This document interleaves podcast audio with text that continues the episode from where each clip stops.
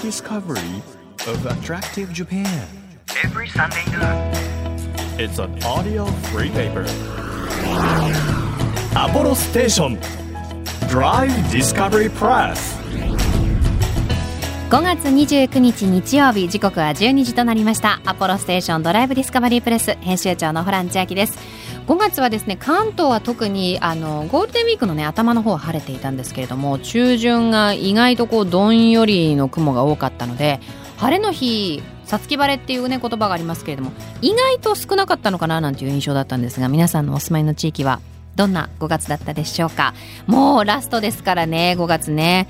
いよいよ梅雨のシーズン6月に入ってまいります。奄美なんかもうだって5月中に梅雨入りしたと見られるという発表がありましたので早いね。日本列島で長いんだなという感じがしますけれども。えこの番組はですね日本全国さまざまな場所にスポットを当てて普段気がつかなかった日本の魅力を再発見していく耳で聞くフリーペーパーです。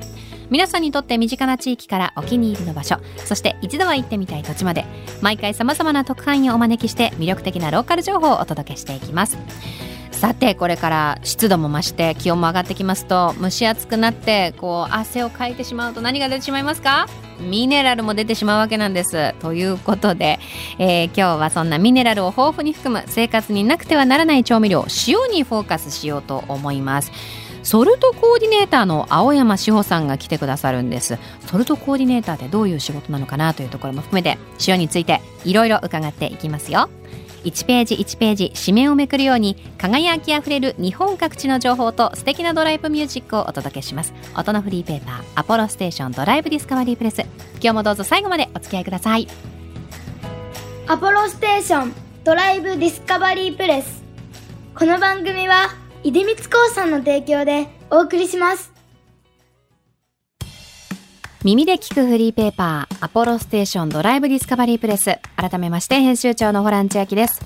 毎週個性あふれる特派員の方に来ていただきまして魅力あふれる世界をご紹介しているこの番組なんですが今日はソルトコーディネーターの青山志保さんをお迎えしました。よろしくお願いします。よろしくお願いします。青山さんはですね大学卒業後総合食品メーカーに勤務しまして商品開発に従事。その後移住した沖縄で塩の専門店マース屋に転職したことから塩のエキスパートになられました。全国の産地を回ったり塩にまつわる正しい知識の普及などに努めてらっしゃるということなんですけれどもソルトコーディネーターってなんとなくお塩にお詳しいんだなっていうのはわかるんですけれども、はい。どういうお仕事なんですか？例えばワインならそのソムリエさんがいてこの料理にこれがいいよとかってコーディネートをしてあげるじゃないですか、はいはいあれの塩版です。あれの塩は、い。なのでもう何にこの塩がいいですよとかあそれならこの塩がいいですよっていうことなわけですね。はい。えーでもお塩って正直まあもちろんいただき物とかで粒のとっても細かいものからはい粗いものまでいろいろいただくんですけど、はい。どれも塩気じゃんっていうふうに思っちゃってうまく使い切れてないんですよ。いやこれがまたね実はすっごいいろいろあって、はい、お塩によってこの料理の味を最大限に引き出すみたいなのがあるので、はい今日ぜひそれをちょっとお伝えできればなと思います。知りたいですもう眠っている塩たちに活躍の場を与えもたいですうぜひ日の目を当ててあげてください。見せてあげてください。あのそもそもなんですけどお塩についてというところなんですけれども、はいまあ減塩っていうものがあったりだから塩取りすぎ注意ですよとかいろいろこう呼びかけられているものってあるじゃないですか、はい。だけれども塩ってなくてはならない成分でもある。はい。私たちはこの塩っていうものをどう捉えればいいんでしょうか？そうあのお塩って実は歴史とすごく絡みがあって、はい。ずっと脈々とねないと人間も動物も死んでしまうので、うん。地球上に生命体がこう発生して陸上に上がってきた時から、まあ、塩分って使われてきたんですけれども、日本は二十何年前にもっと前かもっと前ですね。1972年ぐらいの時に、この塩しか作っちゃダメですよみたいな法律が専売制度ができたので。であのナトリウムだけの塩になっちゃったんですよね、はい。ミネラルがちょっと限られた塩。うんうん。でそこから急に減塩って言われるようになったんですよ。その今までいろんなミネラルが入ってた塩をずっと脈々と使ってきたのが急に変わったので、とりあえず量を減らそうっていう話にそこでなったんです。そうナトリウムだけの塩が発売されてから減塩って言われて減塩味噌ができたり減塩醤油ができたりっていう、それまでは一言もそんなこと言われてなかったんですよ。えミネラルが豊富なお塩を使っている場合はそこまでそのなんていうんですか塩分濃度っていうものは高くなかったっていうことなんですか？あのいろんなミネラルの集合体なのでお塩が。でそれまでのお塩はナトリウムがこう血圧上げる成分っていう風にされてるんですけれども、うんうん。そんなにたくさん入ってなかったんですよ。でしかも取りすぎたナトリウムは貯めておけないんですけど、はい。体の中に機能がないのでそういう。勝手に出ていくし、その排出を促進してくれるカリウムっていうミネラルもお塩の中に一緒に入ってるんですもともとう。ん。なのでいっぱい取っても使う分だけ使っていらない分はどんどん出てくっていうのがずっとそういうお塩だったんですよね。そうなんです。じゃあ今でも例えばそのちゃんと塩分を外に出してくれるっていう成分がというかミネラルが入ったお塩を正しく選んで正しく使えばそこまで気にしなくてもいいものではあるってことですね。そうなんです。へえ。でずっとこう塩の量は減らそうって話はずっと皆さんね減塩減塩って聞いてると思うんですけど、質の話って聞いたことなくないですか？ないです。塩はもう塩って感じで。そうですね。そうなんですよ。今もう日本で買おうと思ったらい。海外のものもひっくるめてですけど4,000種類ぐらい塩が買えるんですよね。うんうん。でその4,000種類一個一個全部ミネラルのバランスも何もかも違うので、はい。そうそしたらやっぱり選ばないとっていう言われてみればそうですよね。そうなんです。え海外に行くとじゃあ日本のように塩って言えばこれでしょみたいな概念はないっていうことなんですか？国によっては専売制度をやってたりするので、ある国もあるんですけど、うんうん皆さんやっぱり地域食豊かなものをその地域で作ってその地域で食べるみたいなことがすごく多いです海外は。そうなんですでね。世界で日本だけなんですよこんなにたくさんの塩も輸入するし、はいこう使い分けようとかいろんなとこの塩を使っていろいろ楽しもうっていう贅沢を味わってるのは実は日本が一番ですね。不思議ですねなんかそもそもこれに統一してくださいって言われたからこその反動なのかそうなんですよね。ねすごい不思議なんですけど。ね。言われてみれば。日本人のこだわり気質なのか。意外と皆さん保守的な感じだけど新しいものも好きで海外のものとかもどんどん取り入れてこうはい。日本文化とミックスしていくっていうのが得意な国じゃないですか、うんうんうん。なんかそれが炸裂してる感じがしますね。確かに言われてみればそうですね、今日持ってきたのでぜひ青山さんの真横にですね秘密のわあすごい！ちょっと待ってあの小さめのこうスーツケースみたいなものがあったんですけれどもその中になんいろんなお塩を入れてらしてこれ今手元にあるのだけでも何何種類ぐらいですか？今これ132種類。すごいな。全部違うんですか？全部一個一個違うんですよ、えーえすごい。圧倒されてます 今。なんか地域によってはい。塩作りの歴史があったりとか、製法もエリアの環境によって変わったりするので、日本の塩って一口に言っても600箇所以上で作られてたりとかうん。作ってない県の方が珍しかったりとかするんですよ実は。そうなんですね、はい。え基本的には海がある県で作られていることの方が多いんですか？基本的には。ただ日本だとしょっぱい温泉って入ったことないですか？しょっぱい温泉はなんか温泉入ってなんか塩分を感じるみたいなのが結構食塩泉って実は湧いてるんですけど日本って。そのしょっぱい温泉水から作ってるところもあるんですよ。そうなんですね、でそれでいうと内陸部でも作れたりするので作ってない県の方が実は少ないんですよね、そうだったんですね、よしもうみんな本当いろいろ考えてこう日本の製塩技術って本当に進化してるので、うん。この辺りうんは文字用って言ってこれね世界で日本でしか作ってないんですけど海藻のエキスの入ったお塩なんですよ。で海外ではあんまり海藻って食べる習慣がないので、うんうん日本だけがこの海藻のエキスの入ったお塩を実は脈々と昔から作ってるんですよね。なんか万葉集とかにも出てくるんですよ。あの歌に歌われてて、もも塩が。も塩が。はあすごい面白いな。でこう見た目の美しいお塩で本当見てるだけでこうファーってなるような子もいるので。見た目が美しいっていうのは例えば青山さん的に何に惹かれることが多いんですか？なんか自分のその時のメンタルの好調子とかにもよるんですけど基本的にでもいつ見ても綺麗だなって思うのははい本当にね宝石かなみたいな形をしてるお塩があって。こちらはキララという名前のもの。あ結晶がすんごい大きいですよ。で薄くてちょっと中がピラミッド状みたいになってるんですよ、中が空洞のピラミッド状になってるんですよ。本当だ。あのちょっとあのわかります。四角錐の中が空洞版みたいなそうですそうです。でこれとかを例えばちょっとポンって置いて可愛いなみたいな。うわ本当ねなんかフレークって言ってもおかしくないぐらいのサイズです。5ミリ四方ぐらいのものもありますね。ありますねはい。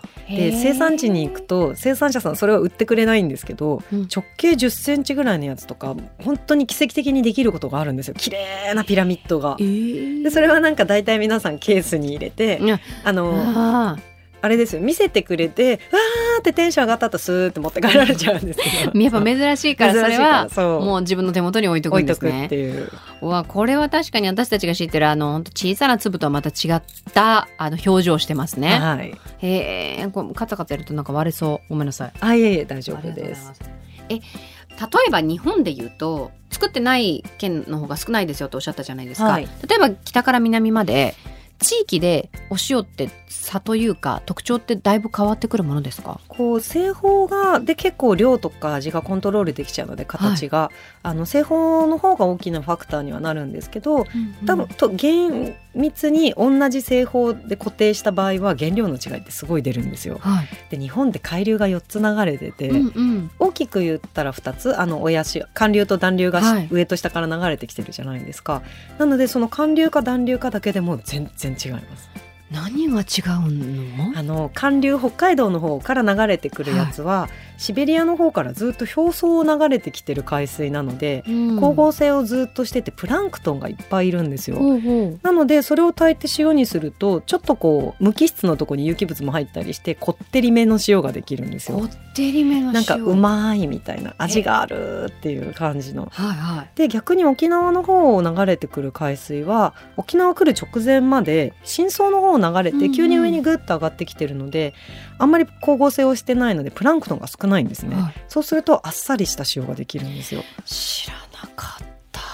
であっさりしたお塩だとあっさりした食べ物に合いやすいので例えばお野菜とか、はいはい。でこってりしたお肉だとあの味が強い食べ物に合いやすいので肉とかもし野菜に合わせるにしてもトマトみたいにこう旨味がすごい強いものとかうとん相性がいいんです。知らなかったです。じゃあ自分が買ってるお塩がどこの産地のものかっていうので、あこれだったらお野菜がいいなとかお肉がいいなとかっていうのをざっくりとでもざっくりと、知っておくとはい、使い分けられる。安いです。はい。へえ。そう海流でそんなに違うんですね。変わるんですよなので産地に行くと海を必ず舐めるんですけど、はい海を舐めるっていうか海水を飲むようにしてるんですけど、うんうんちょっとですよそう、はいはい。飲むと全然場所で味が違うんですよね。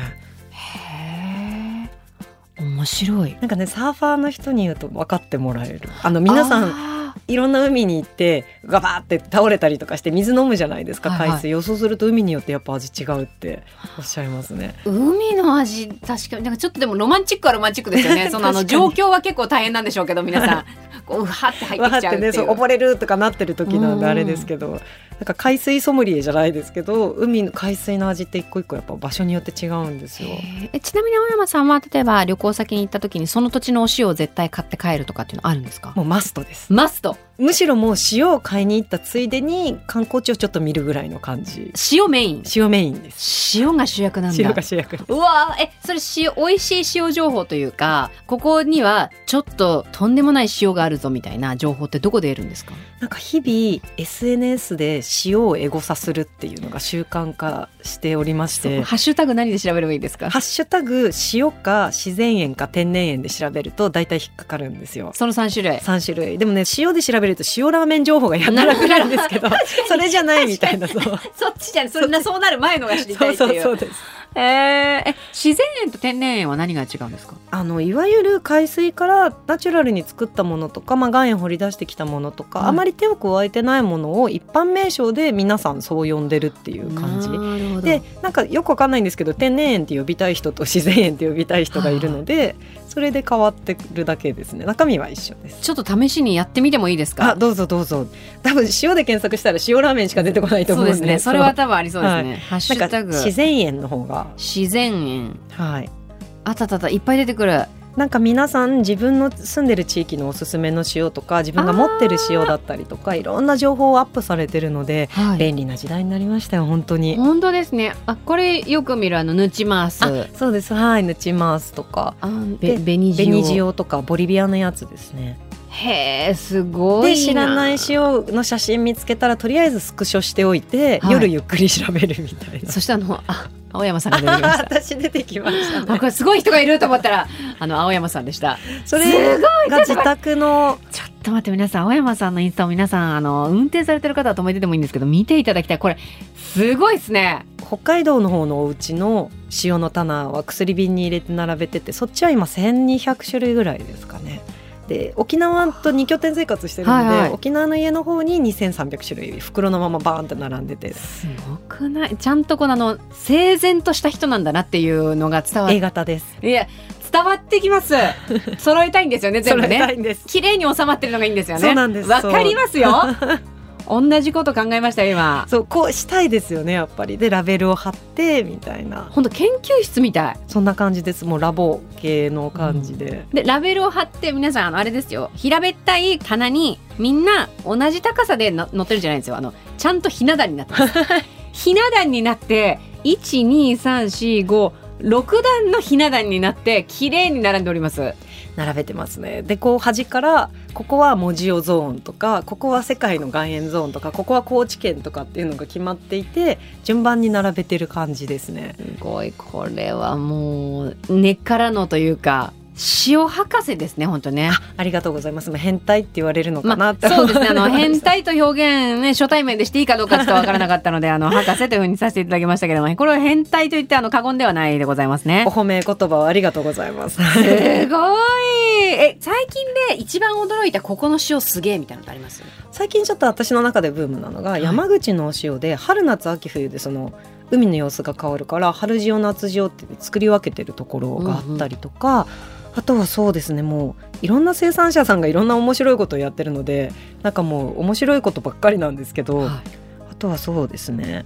最近じゃないんですけど今まで600箇所ぐらいいろんな製塩所回ったりとか訪問してる中で、この人しかやってないっていうやり方をしてるのが沖縄県の多良間島っていう離島に住んでるおじさんがはい。普通海水汲んできて何かの方法でちょっと濃縮してから炊いたりとかするんですね、効率を上げるために。うんうんなんですけど海水汲んできてそのままパーッと箱の中に入れてで待つんですよ。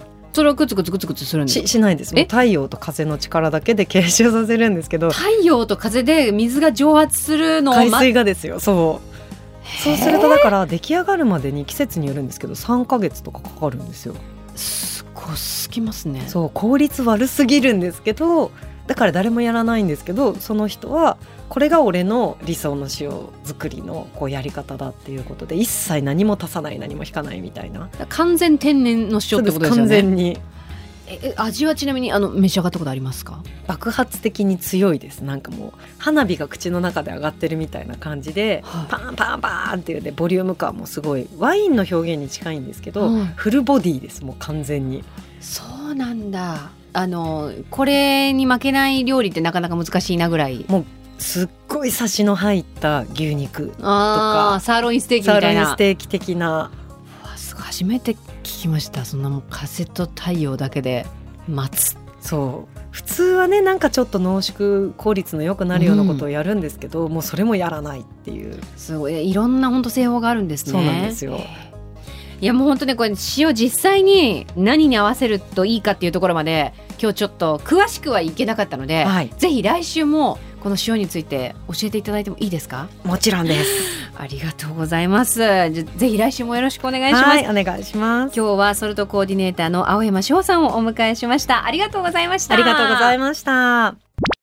東京 FM をキーステーションに JFN 全国38局ネットでお届けしているアポロステーションドライブディスカバリープレス。お送りしたのはフレンズで塩と砂糖でしたこの番組ではドライブで聴いてほしい Spotify のオリジナルプレイリスト配信中です。DD プレス、アルファベットで DD、カタカナでプレスと検索したら出てきますので、ぜひ、いいねでお気に入り登録よろしくお願いします。アポロステーション Drive Discovery Press 東京 FM からホランチェキがお届けしてきました。アポロステーションドライブディスカバリープレス。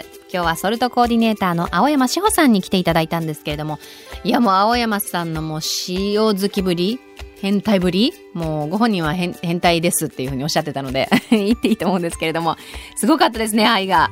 あの塩ってこうミネラル分がね日本の塩っていうのはミネラル分を抜いてこうナトリウムだけで、えー作るようになっていたんだよとか。でもそこにミネラルが加わると今度こういうあの味がしてくるんだよ。違う風味が生まれるんだよっていうのをこう初めて伺ってそうだったんだ。何も考えずにお塩って食べてましたっていう感じだったのでなんかいろいろこれからは塩についてあの繊細に感じ取っていこうかなっていう気がしてきました。あと日本中でね作っていますので皆さんぜひお住まいの地域で作っているものあの試してみてください。自分の住んでる地域にこんな塩あったんだなんていう発見があるかもしれません。アポロステーションドライブディスカバリープレス。この番組では毎月テーマを設けてメッセージや写真を募集しています。今月5月ですね。5月のテーマは初夏におすすめ爽やかスポットです。皆さんのおすすめの場所景色など教えてください。情報を送ってくださった方の中から毎月3名様に番組セレクトのとっておきプレゼントを差し上げています。今月はフルーツが美味しい新州からですね。旬の味をそのまま閉じ込めたこだわりのジュレセットです。これ私あのブルーベリーいただいたんですけれども本当とってもみずみずしくて美味しかったですよ。信州川中島平ファクトリーの瓶詰めセットを3名様にプレゼントします。欲しいという方はメッセージを添えて番組ホームページからご応募ください。また毎月の注目のイラストレーターさんに手掛けていただいている番組ステッカーこちらも抽選でプレゼントしていますのでぜひぜひメッセージとともにご応募ください。今月のアーティストさんはエリ高木さんです。日本全国さまざまな場所にスポットを当てて日本の魅力を再発見していく耳で聞くフリーペーパーアポロステーションドライブディスカバリープレスお相手は編集長のホラン千秋でした。バイバーイ。アポロステーションドライブディスカバリープレス。この番組は出光興産の提供でお送りしました。